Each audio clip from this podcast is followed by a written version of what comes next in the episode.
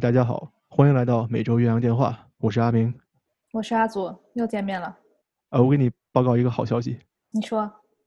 这周呢，咱们的录音我又跟你忽悠来一个我的好朋友做嘉宾，哟，太好了。对，那我现在给你介绍一下吧，我的好朋友小白，嗯，他呢和我做了三年的初中同学，又做了三年的高中同学，那现在呢，小白在纽约工作，应该是离你很近的，跟大家打个招呼吧。Hello，大家好，我是小白，阿祖，掌声欢迎欢迎。你的惯例，谢掌谢谢谢声欢迎。今天咱们请到了小白做嘉宾，那小白和阿祖，我想咱们要不要用这个时间来聊一聊，在美国工作的时候，在大公司工作和在小公司工作的区别？我觉得我们三个都是多多少少有一些相关的经历的。小白，你看怎么样？嗯，好呀好呀，期待和大家聊这个话题。那首先呢，我想一个问题哈，你看小白呢在纽约，他工作的公司呢是一个规模比较小的公司，那我呢在波士顿上班的地方呢是一个在美国叫做 corporate，就是一个比较大型的公司，人很多很多。阿祖，你的学校是不是也是一个相对来说，呃，老师和学生的数量都比较少的这么一个这么一个高中呢？学校有大有小，我算是在这种小型的。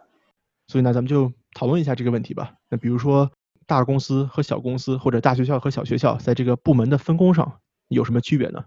嗯，就反正我先拿我们公司来举例啊，就是我是呃在纽约一个做绿色建筑行业的一个公司，然后我们这个行业整体来说的话，公司的规模都不算太大，嗯，基本上都是小于两百人的公司。然后像我自己的公司的话，我们全职的员工有三十多个，然后再加上几个实习生，所以就是小于五十人的啊、一个公司。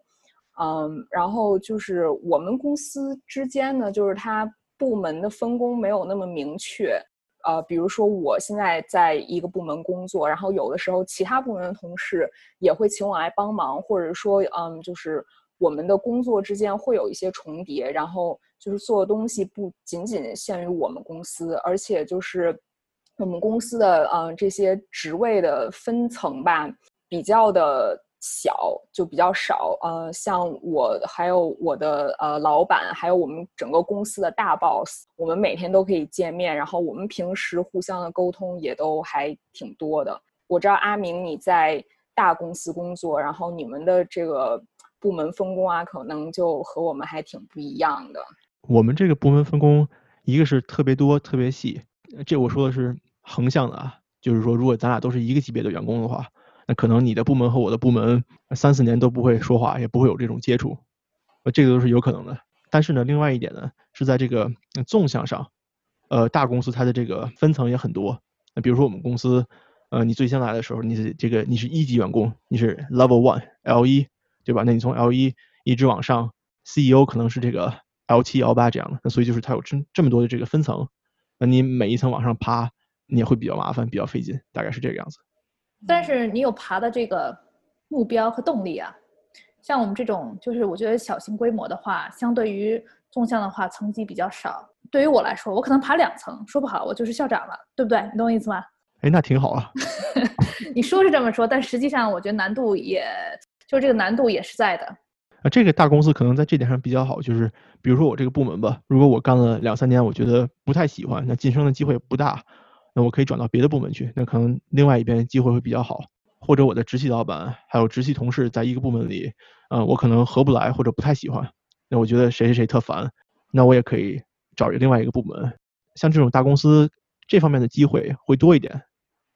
嗯，那小白，你觉得在你现在公司这个在调职方面是怎么样的情况呢？就是像阿明刚才说的嘛，大公司可能因为你们部门很多，所以就是会有很多的内部的轮岗啊。然后就算你可能本身的呃专业啊背景不是可能跟你公司的某一个部门呃有最直接紧密的联系，但是你依然可以就是嗯、有机会被调到那个部门去学习他们做的事情。然后像我的话，我们公司呃总共就三个部门，所以其实也谈不上什么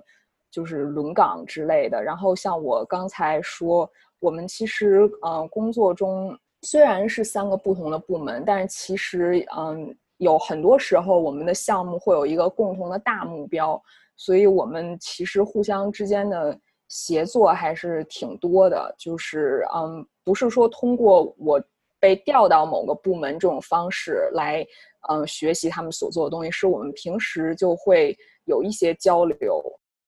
嗯，我觉得这个说到各部门之间的问题，其实跟个人学习和个人发展也有一定的关系。尤其是在今年疫情的情况下，我们其实是有裁员的。所以在裁员的情况下，本身我是以往教两门科目，今年又给我增多了一门科目，就是说对我来说是一个挑战，但同样也是一个新的领域，我可以去尝试。所以这种无形的机会，我觉得在小型规模的公司也是存在的。当然了，就是说，如果进到小公司，我觉得啊，作为员工的话，也要做好准备，就是说，你可以给这个公司、给你的这个老板贡献多种技能。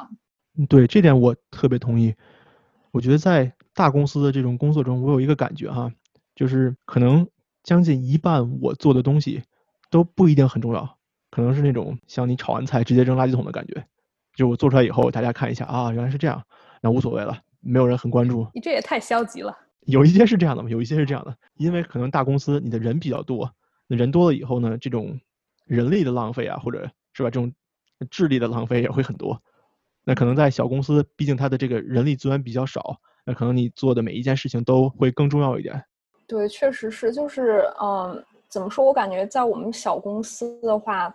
嗯，我们每一个项目都是。同等重要的，我我不知道，就是在大公司的话，就是比如说你们可能会有一些很大的项目，就是更受重视啊，然后有一些小的项目可能没有那么受重视。但是对于我们小公司来说，赚的每一笔钱都是非常珍贵的，所以不管呃项目大小都非常的重要。对，所以嗯是的，所以我们基本上我们所做的东西，嗯不会说有。像你说的，嗯，就觉得没有用啊，或者是被浪费掉之类这种。对，在大公司，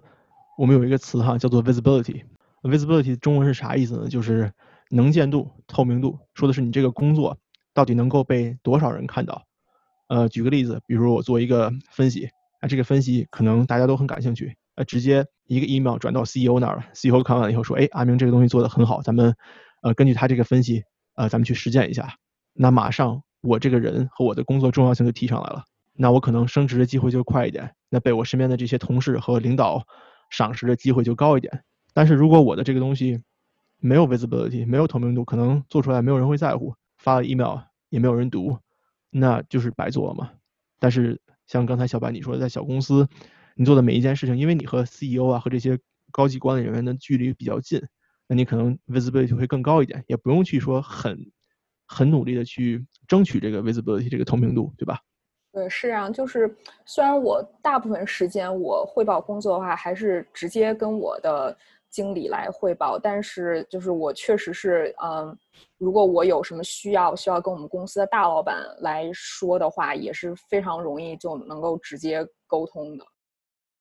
那阿祖，刚才你在说你的学校的人员变动的这个事情的时候呢，你提到了一个词叫做裁员，对吧？对。那今年疫情，嗯，可能很多这个公司都有这种裁员的现象发生，包括我们公司其实也有。但是呢，我们公司是在疫情之前就裁员了，那是因为，呃，就是商业的问题裁员。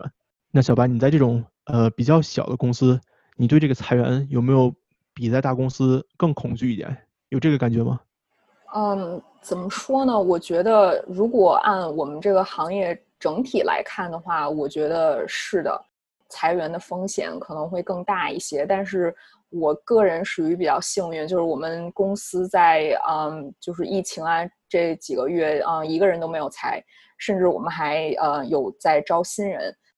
确实是呃公司在这方面做的呃非常好，然后也很幸运吧。但是我确实知道，我很多同行他们的公司嗯都是有很多的裁员或者是呃停薪留职啊。然后甚至有一些公司就直接呃倒闭破产都有。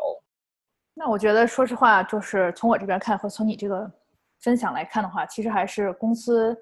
财务状况比较好，所以才能在这种危机下生存下来。那小白，你刚才分享了，尤其是在现在这个经济状况下，还是有一点点恐惧的，对吧？是的。那我跟你俩说说，在大公司，呃，对这个裁员是什么感觉？我们当时我的公司在二月份的时候有一次裁员，当时。裁了大概五百个人吧，那五百人是什么概念呢？就是我们公司全球的这个总职员的百分之五这样这么一个比例，把五百个人裁掉了。当时其实挺可怕的。我早上去上班的时候呢，到了我的办公桌上还是一切正常，啥事儿也没有，就大家谁也不知道，就可能那些人力资源的人和一些高级领导他们知道今天要发生这个事儿，但是其他的这些职工都是不知道的。我呢还就开始了这一天的正经的工作，我还去跟人家开会啊，跟人家谈这个是吧？这个数据的事情。然后突然在十点的时候呢，就收到一个邮件说，呃，每个队的人请回到座位，上大家要在原地原队开会。我们开会的时候呢，我们部门的领导就跟我们说说啊，咱们今天要做一个大型的裁员，在这个会议室的人，你们这些人都是安全的，没有被裁，但是那些没来这个 meeting 的人，他们都被裁掉了，就其实也很可怕的。当时裁员呢，也是因为公司觉得这样可能会帮助减少人员冗杂，也帮助这个公司呃盈利。所以通过这件事情以后呢，其实我们每一个职工在这个大公司，我们也没有觉得这个工作的安全性更好。说实话。对，你们这个听起来也还是挺胆战心惊的哈，就是因为确实是你们可能也没有办法提前知道你们公司的规模比较大，像我们的话，我们公司人比较少的话，你每一个人都互相认识，然后每一个人的表现呀，然后你做的职位就是是不是很重要，这个大家可能自己心里都比较有数，所以在裁员之前，可能大家自己心里都会有一个预估之类的。嗯，对，没错。那咱们谈一下下一个话题啊，在这个美国大公司和小公司的工作，在工资和福利上有什么区别？那小白，你来谈谈你在小公司工作的时候的经历。好的，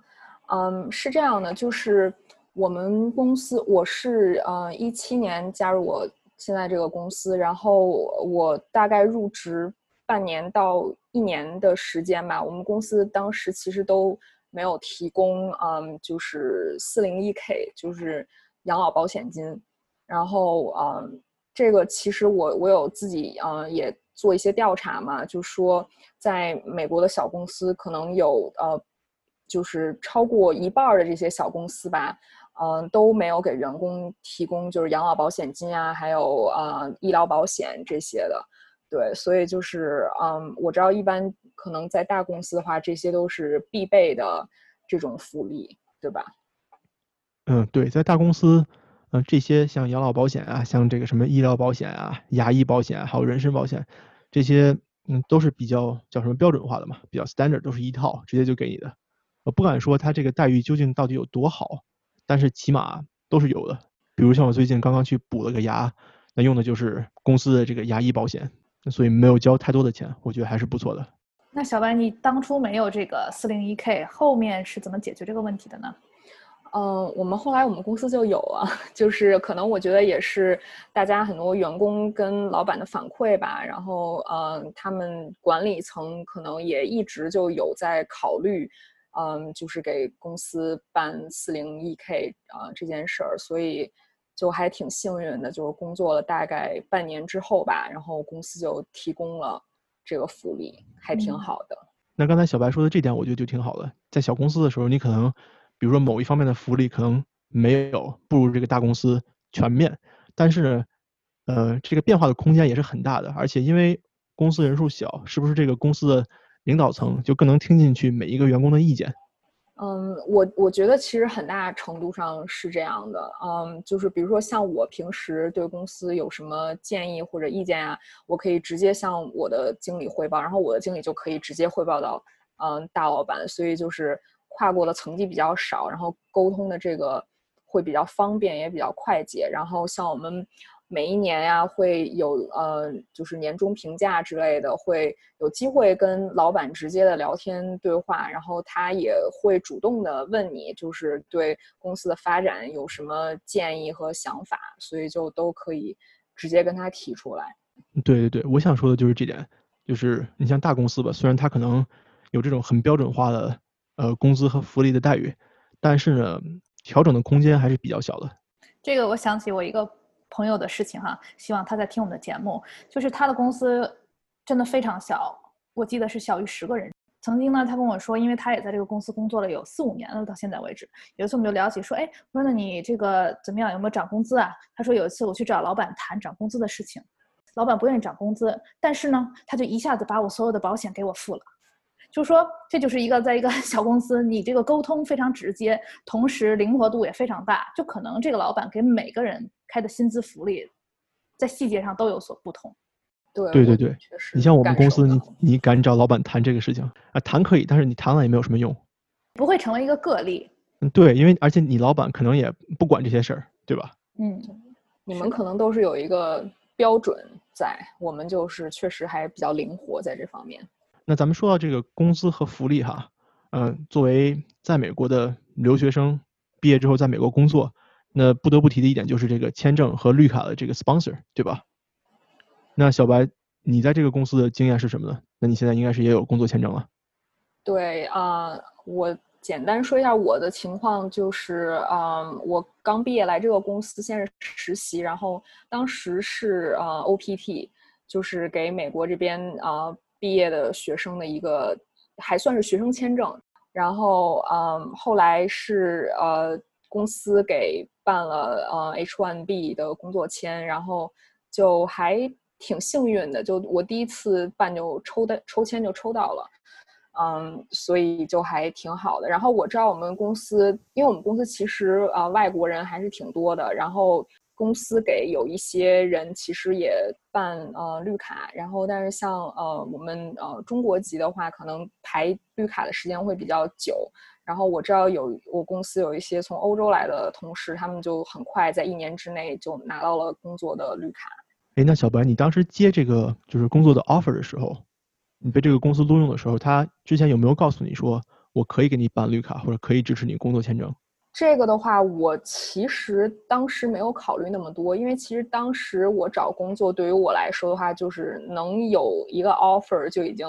很不错了，所以就也没有想太多。但是的确是有，呃，我没有直接问老板，但是我有从旁就是调查或者研究了一下，然后知道这个公司呃是有很多外国籍的呃同事，所以他们就是也都是有工作签证，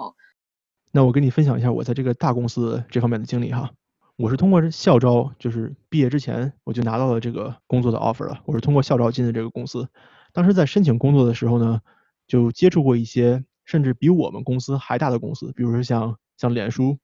比如说像亚马逊或者谷歌。那那些就是超级大的公司呢，他们一般都会直接告诉你说，呃，我招的这些 STEM 就是数学呀、科学呀、技术专业这方面的学生，那我都会直接支持你申请工作签证，也可以帮你办绿卡。我们公司呢比这些公司要小一点，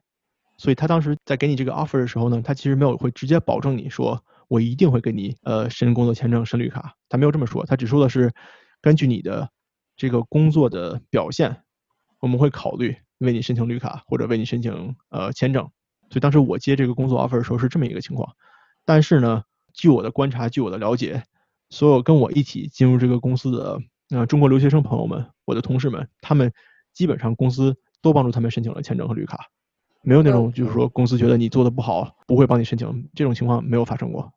对，我觉得是这样的，就是说，嗯、公司他如果把你招进来，他花时间培养了你一个人才的话，除非你真的是做的特别的差，否则的话，我觉得公司肯定是愿意把你留下来的，因为他来培养一个新人的话，其实是要花很多精力的，所以我觉得大部分情况下应该都是会愿意帮你呃留下来的。对，嗯，对。那在这方面，我觉得大公司还有一个优点，就是比如像我们公司，它有一个很专业的团队，是帮助员工处理所有关于移民的一切问题的。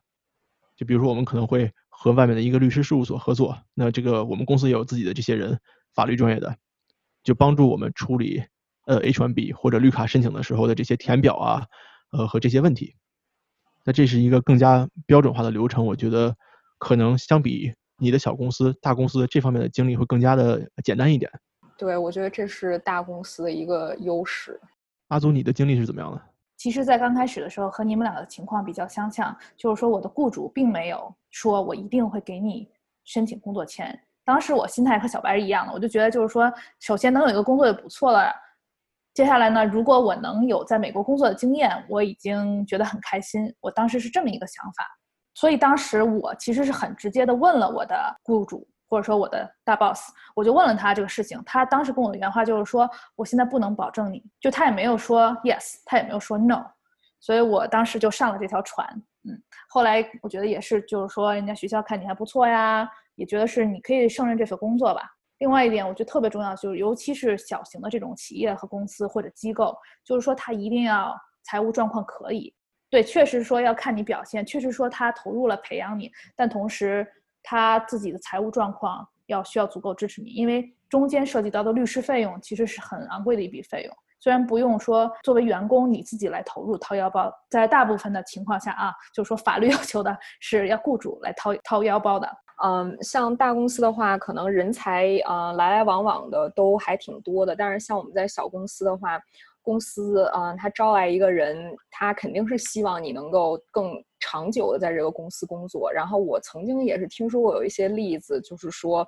嗯，这个小公司呢帮一个呃人直接申请了签证，然后这个人因为他拿到了合法的签证，他就立刻跳槽，跳到一个更大的。更好的公司，所以这对于公司来说也是一个风险，所以确实小公司在这方面的话可能会考虑的更多一些。嗯，就这个问题，我还想再说一点，我看过一些数据哈，在美国的这个申请签证啊和申请绿卡的这个通过率，虽然说官方说的是随机的，但是我看到的数据还是在公司和公司之间可能有所不同。那些更大、更好、能够请得起更好的律师的这些公司呢，它的材料也许会做得更好。那他这些员工的申请通过率就会更高，这个可能也是一个大家以后找工作需要考虑的因素。还有一点我很好奇，就是你们两个其实当时都是理科类型的签证，对吗？对，对，也就是说当时其实你们是可以有三年的机会去尝试的。我们这种文科专业只有一年，大家都知道，所以当时真的，我真的，我真的那个心态是放的特别平，就是觉得嗯，好，那就是至少我有一年的 在美国的工作经验也挺好。刚才小白说的这个 OPT 呢，那咱们说了啊，就是在美国你毕业之后呢，还是留在这个学生签证的这个身份，用这个身份呢可以工作一到三年，这个叫做 OPT。但是这个一到三年是怎么定的呢？在美国这边规定目前是这样的：如果你是理工科的学生呢，是叫做它叫做 STEM，你呢首先可以先工作一年，之后呢再申请延长两年，所以一共是三年。阿祖这种文科生呢就只有一年，不能延长。那这就代表了什么？代表了，因为美国这个工作签证它是每年一抽签的嘛。那所以我们理科生，因为可以工作三年，用这个 OPT，那我们就可以抽三次签儿。抽三次签，那通过的几率就比阿祖这样的文科生抽一次签通过的几率就就高三倍嘛。对，然后我刚才还想补充一点啊，就是嗯，说到这个 OPT 和一年的这个问题，我就想到大一点的公司在这方面还有一个优势，就是说。很多大公司它都是在全世界有很多个 office，然后我我知道有一些朋友就是他们抽签没有抽中的话呢，这个公司就把他们派到，比如说派回中国这个办公室工作，然后在这个过程中再继续给他们抽签，所以就是这种也确实是大公司的优势。像我们小公司的话，就是在别的国家没有分部，所以也就不可能会有这种机会。对，对对对对，我我们公司在欧洲有一些分部，我就听到过有些中国留学生。毕业工作以后没有抽到签，那就被派到了比如说德国的总部，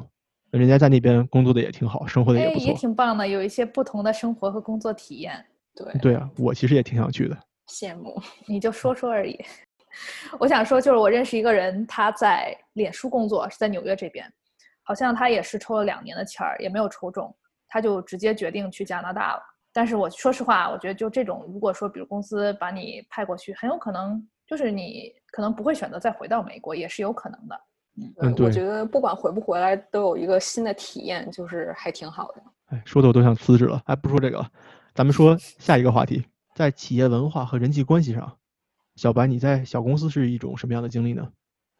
嗯，就是这一点呢，我觉得啊，我真的是非常喜欢我们公司的这个文化。嗯，我们公司的话，大家平时私底下的话，其实很像朋友。就是啊，下班的之后的话，有时候可能比如说一起去吃个饭呀，去呃 bar 啊什么的。当然，虽然现在是不可能了，但是就是呃平时私底下的聚会还是挺多的。然后公司本身也会组织很多活动，就类似于团建这种。然后就是呃让大家有更多的机会互相交流啊，然后呃成为朋友之类的。然后我就觉得这点还挺好的。那我很好奇，就是你们公司，你觉得同事们大部分是同龄人吗？确实是很多呃同龄人，大家都还哦比较年轻。就是在管理层的话，可能会有一些呃年纪比我们稍微大一些的人。对，嗯，明白了。我觉得这个同事之间的年龄，还有家庭生活情况，也会决定他们的社交情况。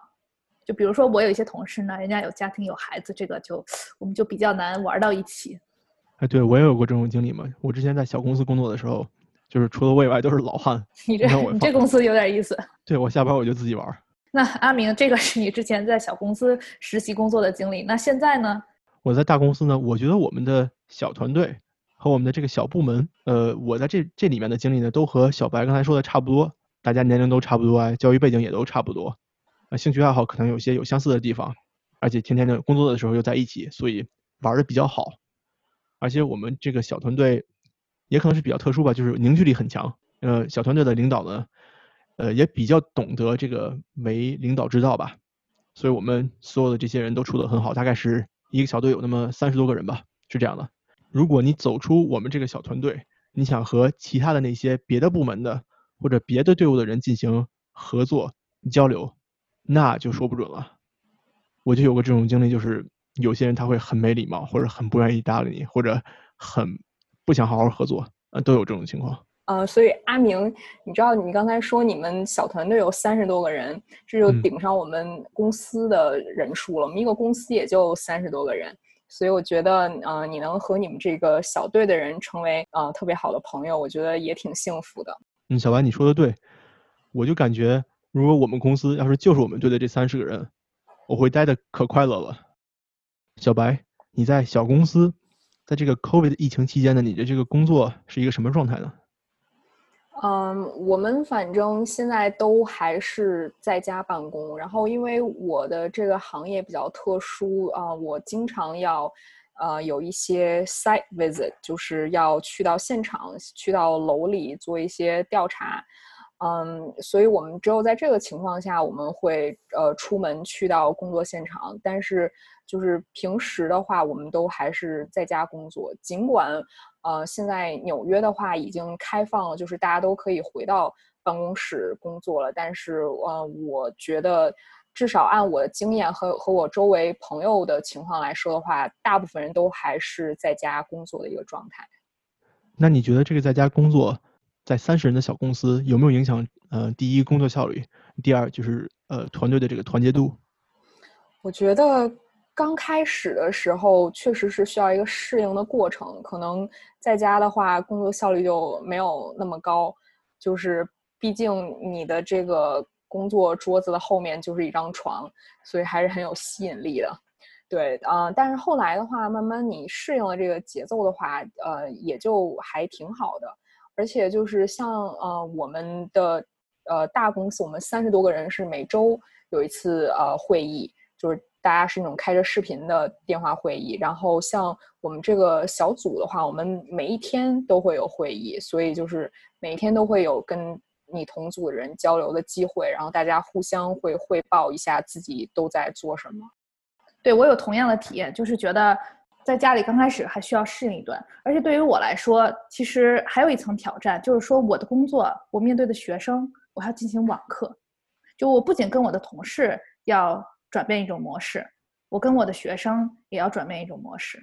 对啊，老师，你网课上的怎么样？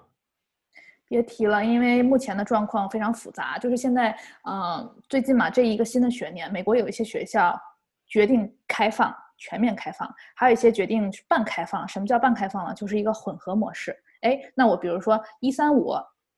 咱们在学校上；二四，咱们在线上上。但是我们的情况更复杂，就是说同一节课，我可能有学生是来学校上的，还有学生是在家上的，还有学生是国际生，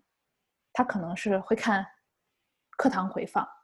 对，所以我们目前状况就是说，有一些天我可能会去教室，教室里有个摄像头，我一边在教室上面对面的课，一边这摄像头这边连着 Zoom。有些学生他在家通过这个摄像头看，所以这个情况还是蛮蛮复杂的。我现在也没有完全开学。但是像刚才小白说的，我们大公司在应对疫情 COVID，嗯，在家工作也没有感觉有什么太多的区别，也可能是小白你刚才说的，你的职业是要去现场勘察，对吧？对，呃，其实我们这个职业呢，就是哪儿也不用去，在电脑前坐着看电脑算数就可以了。字员嘛，就是。啊，对，不什么打字员儿。哎，你又你又黑我，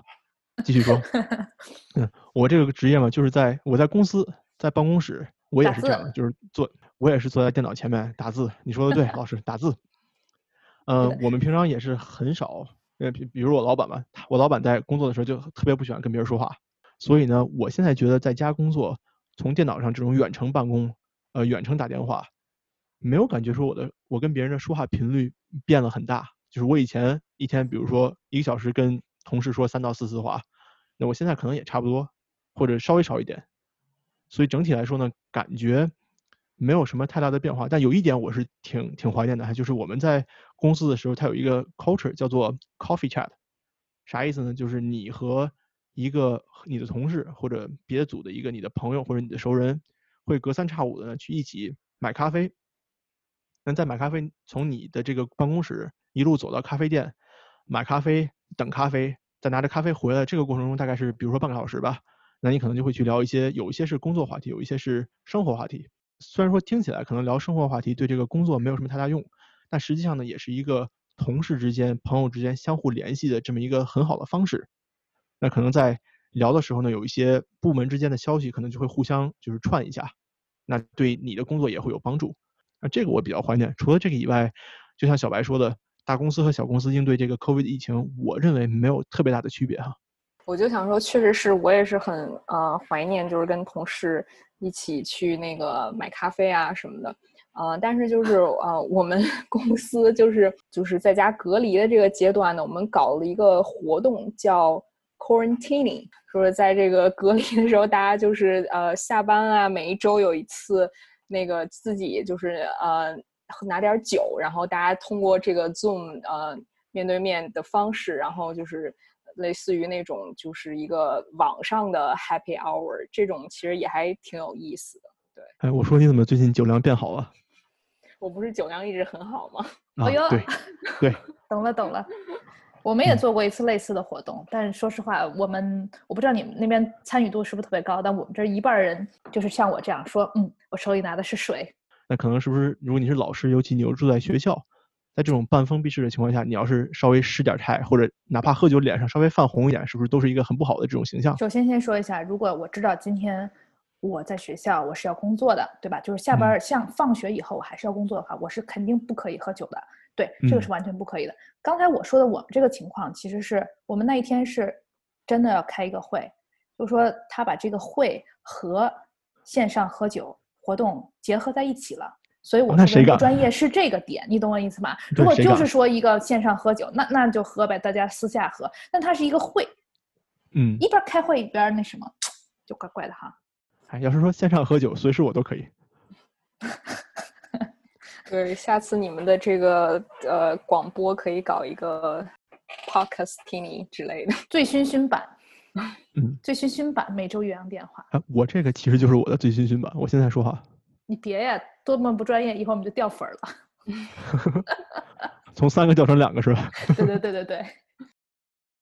好的好的，那今天咱们就说到这儿吧。阿祖给咱总结一下。所以我觉得就是说，如果啊我们的听众里面有人正在美国留学，或者对在美国工作有兴趣的话，是一个很好的契机，了解一下大小公司一些这种构架上以及细节上、人际交往上一些不同吧。对我觉得，如果说再往深了挖，我们还有是有很多可以讨论的。阿祖总结的很好。然后呢，咱们也谢谢今天小白来跟咱们一起聊天。祝你谢谢工作顺利，大家都工作顺利。嗯，鼓掌谢谢谢谢阿祖和阿明的邀请，希望你们这个播客可以越做越好。好，那今天咱就到这儿吧，谢谢大家，拜拜。拜。拜拜。